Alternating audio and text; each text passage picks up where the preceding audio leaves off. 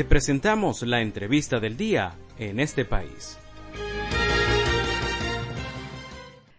Las lluvias recientes han desnudado diversas vulnerabilidades en todo el país, pero específicamente en el estado Aragua.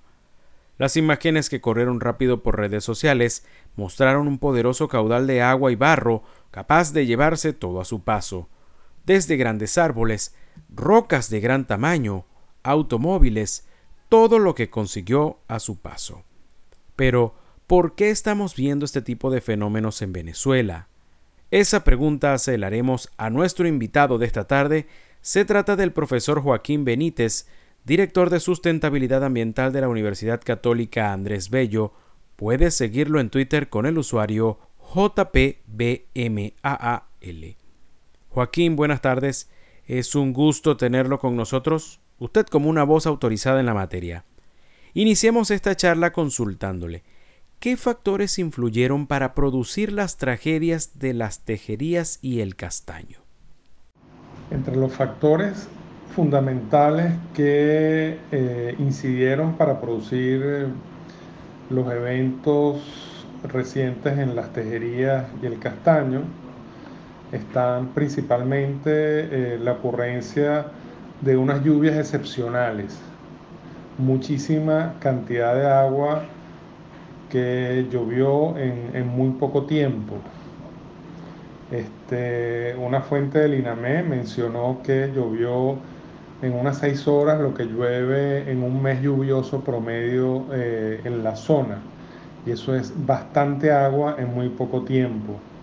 Adicional y muy relacionado con esto es que no, fue, que, eh, no, fue una sola lluvia, que llegó la lluvia excepcional, mojó y hubo el deslave, sino que habían varios días de lluvia acumulados en, la zona. Y ese es, digamos, el, principal factor.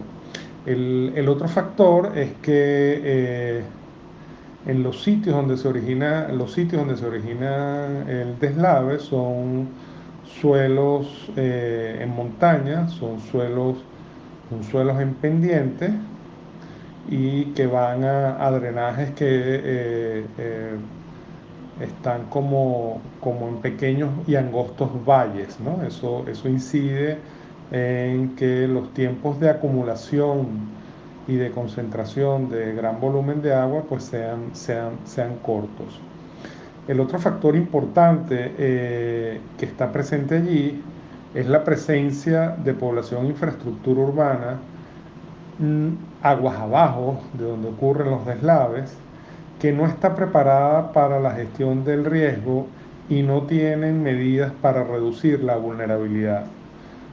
En la zona, por ejemplo, mm, no hay sistemas de alerta temprana, no hay estaciones meteorológicas, no hay un seguimiento de la cantidad de agua que cae allí.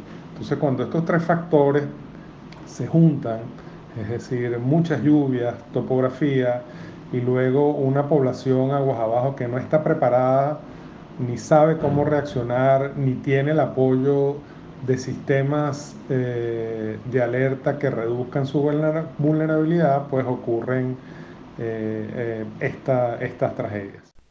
Profesor, Expertos han asegurado que por la topografía y geografía de, por ejemplo, las tejerías, es una zona que nunca debió ser poblada. ¿Qué tipo de factores se dieron para que una tragedia como esta haya ocurrido ahora y no antes? Lo que los expertos aseguran es cierto. Hay espacios que si se consideran los riesgos de deslaves no han debido ocuparse.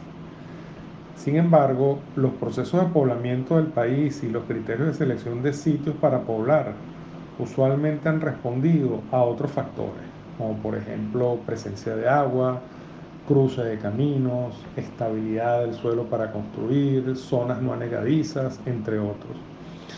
Elementos como el riesgo de deslave no resultaban en la época además donde se dio el poblamiento y la expansión urbana en, Venezuela, no resultaban fácilmente identificables. Además, los periodos de retorno de lluvias extraordinarias, como los causantes de estos deslaves, son de muchos años. Tengo entendido que en poco más de 100 años que tienen las tejerías de consolidada, es la primera vez que ocurre un desastre como este. Y 100 años, pues en 100 años hay, hay mucha vida y muchas actividades y muchas cosas que se hacen, ¿no? Este, y que se han hecho sin ser perturbadas por, por, este, por este fenómeno.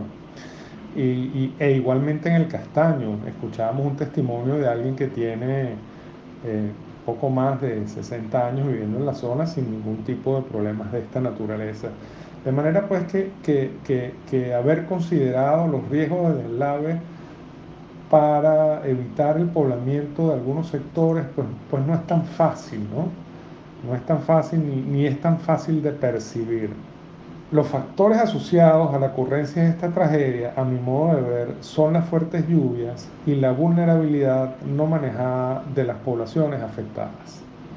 En Venezuela se estima que son muchas las poblaciones y sectores urbanos que están bajo riesgo de deslave, básicamente todo el poblamiento de la región centro-norte costera, todas las poblaciones que están en la transición en el piedemonte eh, de lo que es la cordillera central o la, cordillera andina. Este, bueno, son poblaciones que si se ubican sobre determinados sitios están en riesgo de deslave. Entonces, eh, digamos, repito, en, eh, adicional al factor de, eh, a la ocurrencia de lluvias extraordinarias está también la falta de preparación de la población para atender estas emergencias. Estamos conversando esta tarde con el profesor Joaquín Benítez, director de sustentabilidad ambiental de la Universidad Católica Andrés Bello. Teniendo las actuales experiencias de las tejerías y el castaño, ¿De qué manera deben trabajar las autoridades para evitar que se repitan en otras zonas del país con características geográficas similares a estas en el estado Aragua?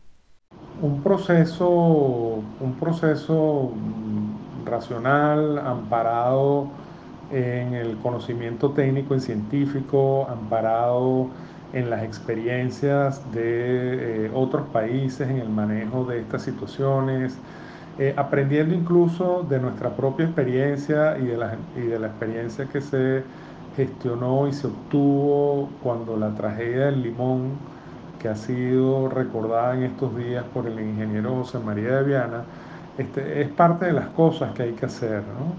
Para, para, puntualizar, diríamos que eh, habría que comenzar por identificar todas las poblaciones, las comunidades que están en riesgo por este tipo de... Eh, de procesos, eh, deben establecerse sistemas de monitoreo de lluvia en tiempo real en las cuencas que están relacionadas con el riesgo de deslave, deben establecerse sistemas de alerta temprana que informen y, y, alerten sobre la posibilidad o la alta posibilidad de que ocurra un evento de esta naturaleza para que entonces se proceda a la evacuación, por ejemplo se debe desarrollar infraestructura de protección hidráulica complementaria a estos sistemas, nunca la infraestructura sola, siempre la infraestructura acompañada de sistemas de alerta temprana.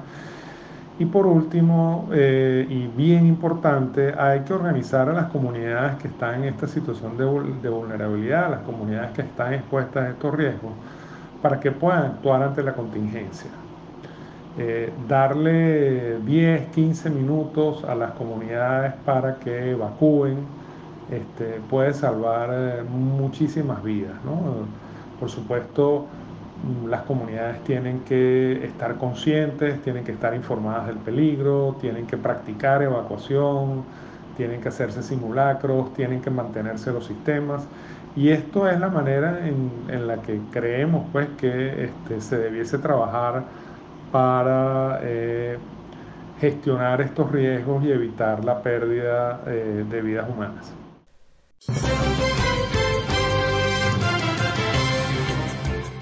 Esto fue la entrevista del día en este país.